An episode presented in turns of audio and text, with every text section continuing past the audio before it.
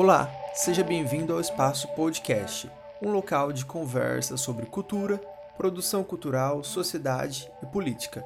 Esse podcast é realizado por meio da mostra virtual Arte em Casa da Secretaria Municipal de Cultura de Araçatuba. O convidado de hoje é o cantor araçatubense Bruno Carvalho, que com mais de 15 anos de carreira lançou em 2020 seu quinto álbum, denominado Blue.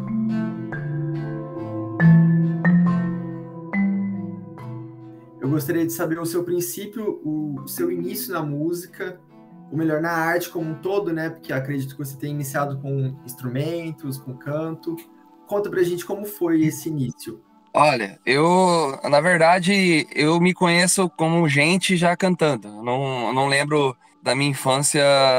É, é, engraçado, eu comecei com três anos de idade, eu já era calouro do Raul Gil. Então, tipo assim, na minha memória, a minha vida começou a partir daquele dia que eu tava no palco, que eu olhei assim para cima, se assim, eu olhei a cara do Raul Gil aqui, assim.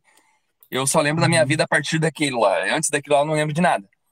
Então, tipo, é, eu tô com 33, então são 30 anos que eu canto e que eu tenho o mesmo foco, o mesmo objetivo desde criancinha. E, e é o que eu busco, viver da música e viver bem. Então, desde pequenininho, é, não tive influência de família, não tem nenhum cantor, músico na família.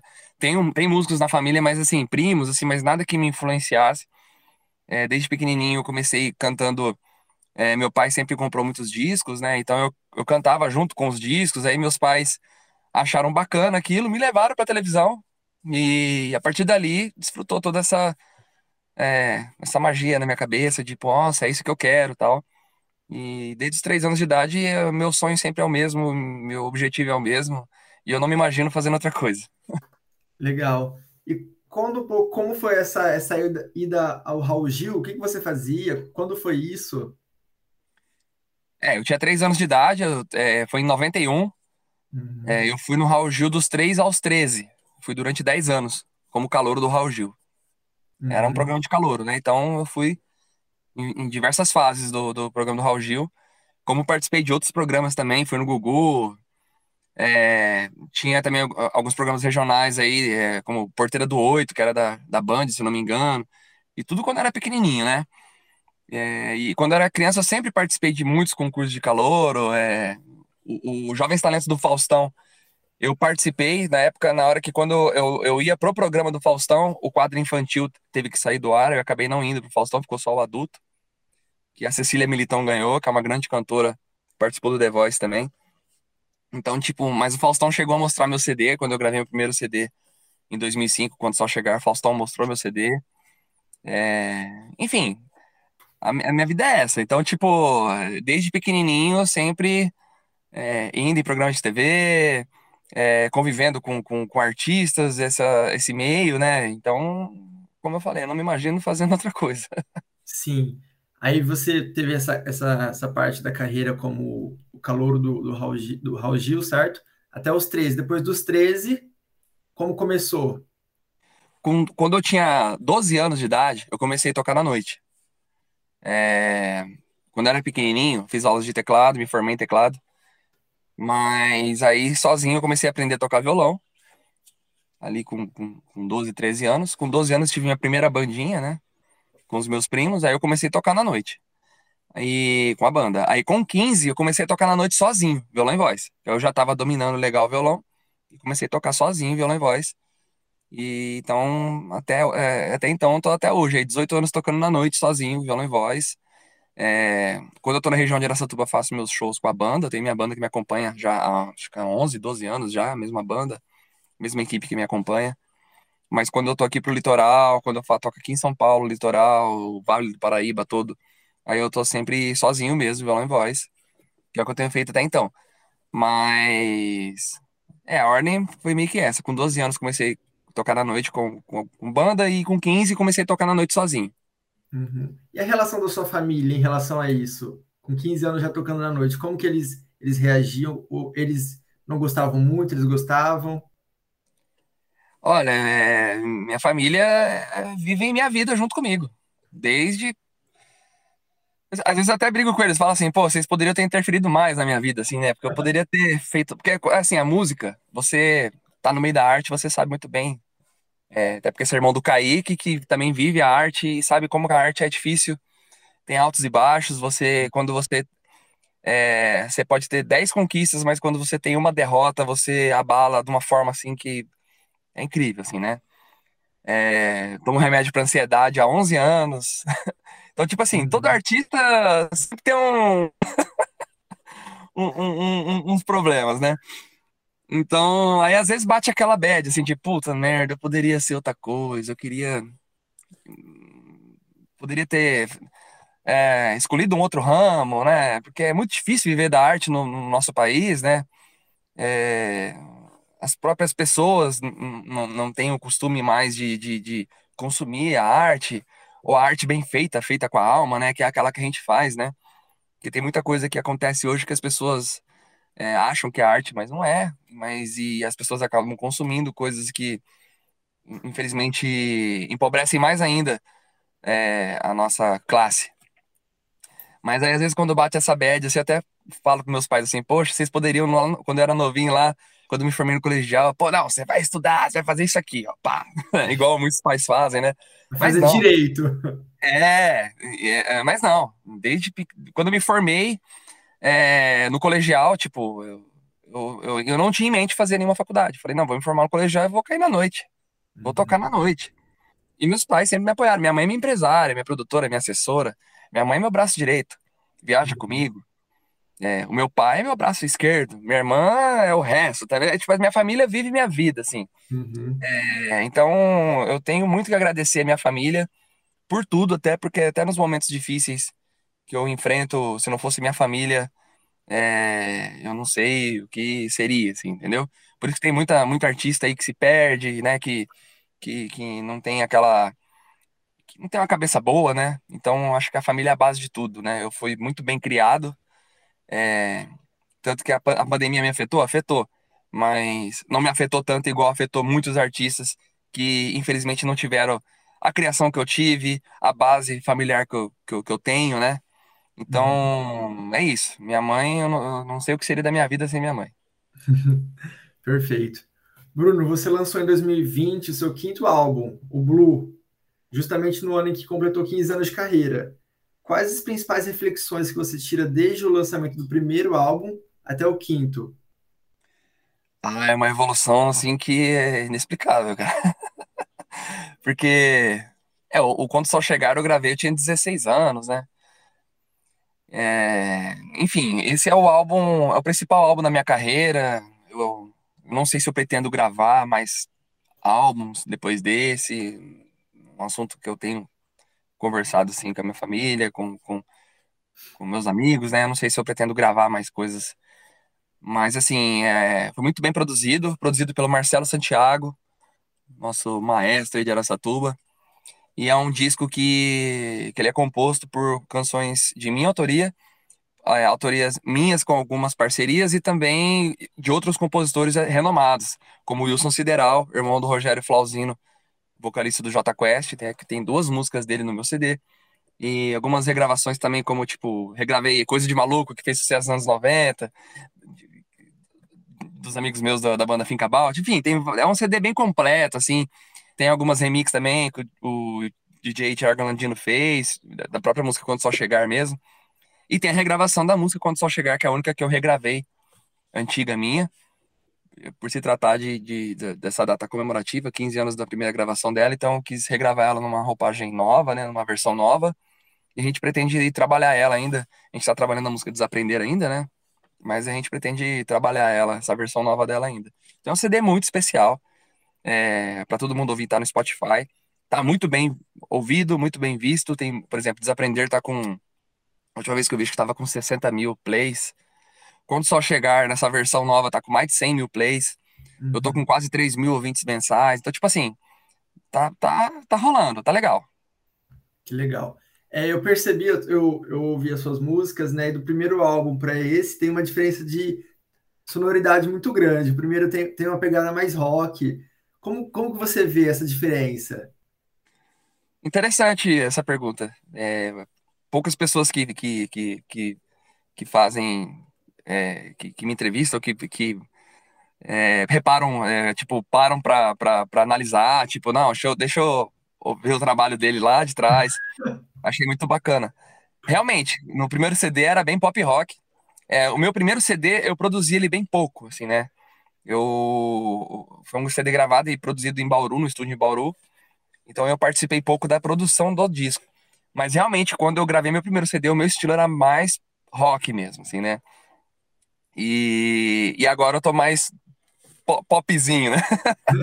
é um CD, esse é o CD, é o CD Blue, um CD bem pop, mas é, mas eu gosto dessa mudança, entendeu? É, eu sempre fui pop. Quando eu uhum. comecei a cantar nos anos 90, eu cantava música sertaneja. Eu era fã do Zezé de Camargo, aliás, sou fã do Zezé de Camargo. É, de Chororó. Então, tipo, é, eu cantei em banda de baile, eu cantava de tudo. Até funk eu já cantei. Então, é, eu tenho um, um, sangue pop dentro de mim. Eu sou um cantor pop. É, então, eu quis mostrar tudo isso no meu disco, né? Agora, essa evolução é natural. A gente vai mudando, né? Foram, sei lá, é, 2005 para cá, 16 anos aí de, de, de, de, Eu gravei cinco discos, né? Então, teve, é uma mudança natural. Mas agora eu acho que esse disco relata bem aquilo que eu sou. Que eu, eu sou um cantor pop. Meu show com banda, para quem vai aí na região que já conhece meu show, sabe que é um show pop, né? Uhum. Não é rock. Tipo assim, eu toco rock, mas meu, minha base é, é o pop mesmo. Uhum. Então é isso aí. São esses vários gêneros, né, que vão, vão se cruzando. Sim, o meu último disco, o volume 4, já tinha indícios de que eu iria mudar para pop, já já tava é, já tava um CD um pouco bem pop também, que metade era ao vivo, é, e algumas músicas, algumas regravações. É, o CD impresso tem, tem regravações de outros artistas que, que eu toco na noite, que, era, que foi um show ao vivo que eu, que eu, que eu gravei no, no disco, só que nas plataformas digitais eu não, eu não pude jogar por causa das liberações, né? Agora, no CD impresso, tipo, tem 25 músicas, metade é, são covers, metade autorias minhas. E nos uhum. covers mesmo você já, já vê que, que, que, tem muita música pop lá tal. Então já, já tinha indícios que o meu próximo disco viria bem pop. Sim. Você é um artista da Satubense, é, do interior paulista. Como você enxerga a produção cultural, mais especificamente musical, tanto na cidade específico, quanto no interior paulista de modo geral? Ela existe? Falta incentivo nessa, nessa produção musical?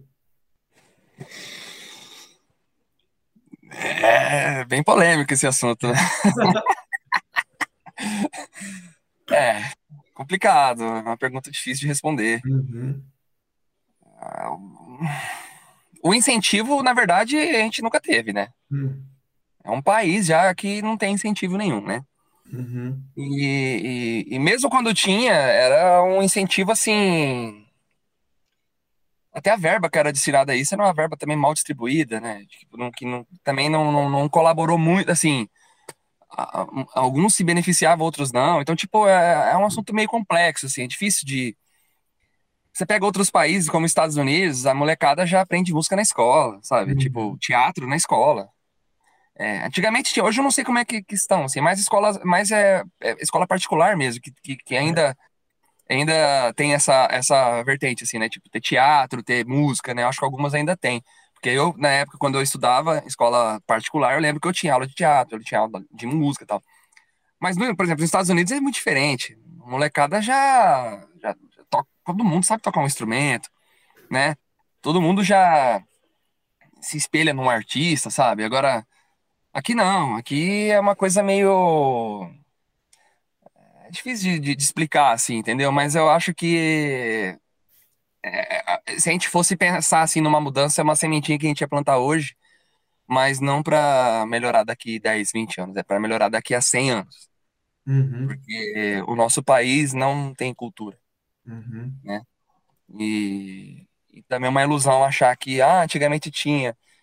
Tinha em partes, mas nunca foi o forte do nosso país você vê que ninguém tem costume nem de ir no teatro. Uhum. Quando eu toco em Aracatuba, faço show no teatro, pra arrastar, arrastar a pessoa pra ir pro teatro é um sufoco. tem que então, pegar tipo na assim, mão de todo mundo. É, entendeu? Agora, a, a cultura do país já está vindo é, numa decadência já de muitos anos. E, e, o mercado musical, como tem essa máfia no mercado musical, que tem atrapalhado muito também na cultura do país, porque eu acredito que a gente é 80% daquilo que a gente ouve. Uhum. Tipo, é, as músicas estão interferindo muito também no comportamento das pessoas e na educação das pessoas. Tipo, ah, mas, mas, mas a, a, a, muitas músicas que estão surgindo agora são é, de pessoas que não tiveram oportunidade, tal, tal. Não, é isso aí, a gente entende. É o seguinte, muitas pessoas não entendem que por trás disso tem um empresário que está ganhando muito dinheiro, tem uma máfia por trás disso que está ganhando muito dinheiro com esses lançamentos e, está também iludindo esses pobres artistas que vêm da periferia, que não tem estrutura para aguentar o sucesso é, e acabam influenciando mal as crianças, entendeu? Então, tipo assim, tem muita gente ganhando muito dinheiro em cima desses artistas novos. Então, cada semana surge um artista novo, porque tem alguém ganhando dinheiro por trás. Então, tipo assim, quando a pessoa pega e acha que, tipo, ah, mas é a cultura deles, não. Tem toda uma, um, um, um, uma máfia por trás disso que muita gente não sabe, entendeu? Tem muita gente ganhando dinheiro em cima disso, usufruindo da falta de cultura do país para ficar rico, entendeu? Então, aqui é uma bola de neve que, assim, não, é um assunto que a gente ficaria até amanhã conversando, que não, não tem explicação. É, é, é realmente complexo, né? O mundo da música, do interior, da política também. Não Sim. existe uma resposta pronta para isso. Mas, enfim, agora passando para o seu processo artístico, que é uma coisa que me interessa muito no, nos artistas. Quais são suas referências atualmente, ou aquelas que te levaram a fazer o que você faz, e como que elas atuam no seu trabalho hoje? Olha, eu sou bem assim. É, eu gosto do, da, da raiz, né? Eu sou fanático por Beatles, sou bitomaníaco. Para mim, assim, é, a música, tudo que a gente ouve hoje, é, eu acho que os Beatles têm a, é a principal influência para tudo. Qualquer gênero musical que você ouvir hoje, é, temos que agradecer muito aos Beatles. É, então, acho que o Paul McCartney é meu principal artista assim hoje que me influencia muito. É, dos nacionais, eu acho que assim o, o Lulu é um cara que Lulu Santos é um cara para mim assim é um monstro. É, o Javan é um monstro.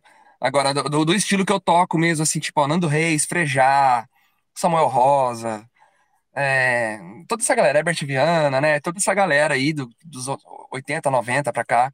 É uma galera, assim, que, que me, me influenciou demais, que eu sou apaixonado.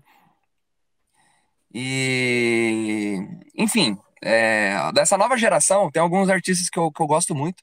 Por exemplo, Victor Clay é um cara que eu gosto muito. É um cara da, é, que, eu, que eu vejo muitas qualidades nele. O Thiago York é um cara que eu gosto muito. É... Enfim, mas eu, eu, eu sou bem catedrático, assim, na, na... acho que os Beatles é... Beatles e Michael Jackson também. Eu, eu fui dublar o Michael Jackson no, no, no Gugu, quando era criança.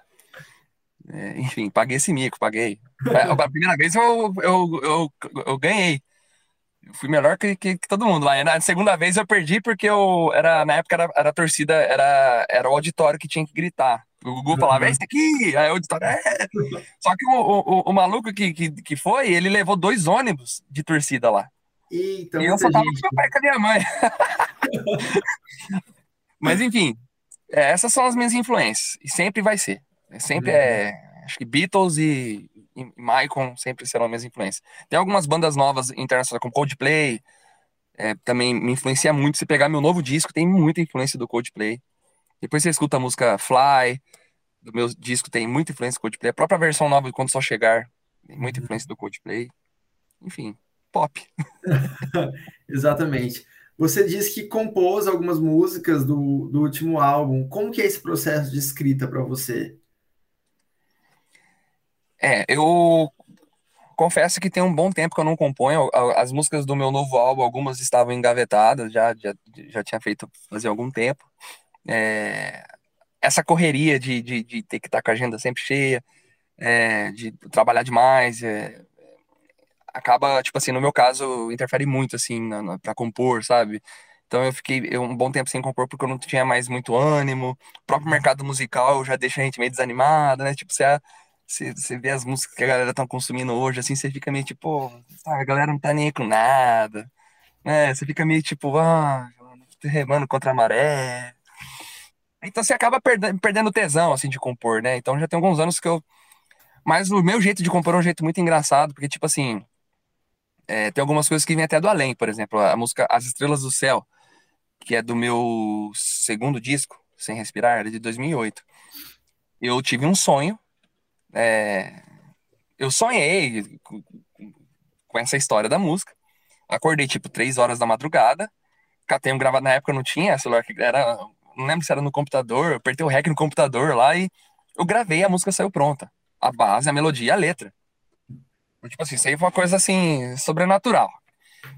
Agora, tem coisas que acontecem também, tipo, eu tô andando na rua, aí vem uma ideia na minha cabeça, eu já paro e gravo cantando, eu chego em casa e já termino, assim. Ou também já aconteceu, tipo assim, não, deixa eu parar o que eu tô fazendo agora, que três horas da tarde eu vou compor. Uhum. Aí eu paro, três horas da tarde, sento lá, fecho tudo, vou compor e compõe, uhum. né? E também com parcerias. Tem um grande amigo meu aí de Aracatuba, o Lucas Gratão, que é um cantor sertanejo, grande compositor sertanejo, inclusive. Ele me ajuda bastante também, toda vez que eu preciso resolver alguma coisa assim, ó, oh, Luquinha, é, preciso finalizar essa música aqui. Aí ele ajuda, ele me manda músicas dele também, que eu dou uns pitacos e aí sai. Tem duas músicas do meu disco que tem parceria com o Lucas Gratão, que é a música Louco, que tem a participação do Macuin também, da, da rapper da nossa cidade aí. E tem a música Madrugada, que tem a participação do Luiz Henrique Léo, que é uma dupla super conceituada também na região. E essas duas músicas, é, nas composições, se olhar lá, tá lá, Lucas Gratão, junto comigo. Então uhum. é um uhum. parceiro que eu tenho também. Legal, muito interessante. Os processos eles variam sempre, né, de artista para artista. Não existe uma fórmula única não. comparar, ou um, um eureka, assim, às vezes, é. como a galera acha que existe. Agora, você falou do, do seu processo de, de, de compor músicas. Para a gente encerrar, eu queria saber o processo criativo por trás do, do último álbum, Blue. Como que ele nasceu? Bom, é... É, é um álbum que eu, é, é, que eu gravei algumas músicas, eu sempre tive o sonho de gravar. Então, por isso que eu queria fazer um álbum especial e bem produzido. Então, eu escolhi o melhor produtor da região, que é o Marcelinho Santiago. Sem dúvidas, para mim, é o melhor produtor da região. Melhor pianista da região, um dos melhores pianistas do Brasil. É... Então, escolhi a dedo o melhor, o melhor estúdio, o melhor produtor e as músicas que eu sempre tive tesão em gravar, sonho em gravar, né?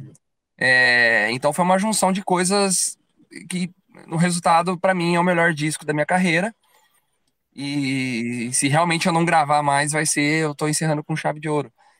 É, o processo de gravação é um processo bem demorado, igual qualquer disco, né? Cada música eu sento com o Marcelinho lá, ó, mostro no violão e voz para ele, ele já pega o piano, ó, vamos mudar a harmonia aqui, vamos fazer aqui, não sei o quê. Ó, essa música rola por batera, por baixo, por não sei o quê. Ah, essa música aqui rola piano e orquestra. Então, tipo assim, cada música é uma, é uma estrutura, é uma novela. Então, é um processo bem demorado, a gente demorou aí mais de um ano para finalizar o disco, até porque eu não tava ficando muito aí, né? Tava viajando muito. Então, tipo, a gente na hora que tava tudo pronto, aí apareceu a música Madrugada, que eu me interessei pela música, que o Luquinhas me mandou. Eu falei, caramba, eu quero gravar essa música. E o CD tava quase pronto já. E o Marcelinho ficou louco. Pô! Aí, não, vamos voltar pro estúdio, vamos gravar mais uma. Aí, essa, essa rola a participação de alguém, né? Eu pensei assim, ah, rola a participação de uma dupla, cara, é uma música bem pop, aquela é música meio reggaeton, assim, meio parece o Despacito com Ed Sheeran, uma, músicas. Então eu falei, ah, rola convidar alguém de um estilo totalmente diferente do meu. Aí eu pensei no Lizinho Léo, eu liguei pro Lizinho Léo, falou, participa, ah, demorou. Aí, tipo, aí já teve que esperar mais um pouco para dar certa agenda dos caras. Então, tipo assim, aí demorou mais uns quatro meses para terminar o CD depois. Tipo assim, foi bem demorado, sabe? Mas foi um, é um CD top. É... Eu, eu lancei ele em 2020 a gente está simplesmente na segunda música ainda de trabalho, que é Desaprender. Então, o CD tem 17 músicas, é um CD que eu vou passar muito tempo trabalhando nele ainda. É, então, tem muita água para rolar ainda, é um CD que vai durar bastante. Uhum. A pandemia também mexeu muito com, com o processo de divulgação dele? Sim, com certeza. É... O, eu sou um artista independente, eu não tenho investidor, não tenho gravadora, tudo é no meu bolso. Do, do... Então, tipo, tudo é um processo demorado, né? Por exemplo, eu tinha guardado uma grana para investir no CD, no marketing de CD, queria gravar um DVD. Aí entrou a pandemia tive que usar a grana para outras coisas, né? Então, tipo, é, atrasou. Agora, a, a, recentemente fechei parceria com uma agência de São Paulo que estão administrando minhas plataformas digitais, minhas redes sociais. É, então, a, eu vinha trabalhando na música Desaprender desde o começo do ano.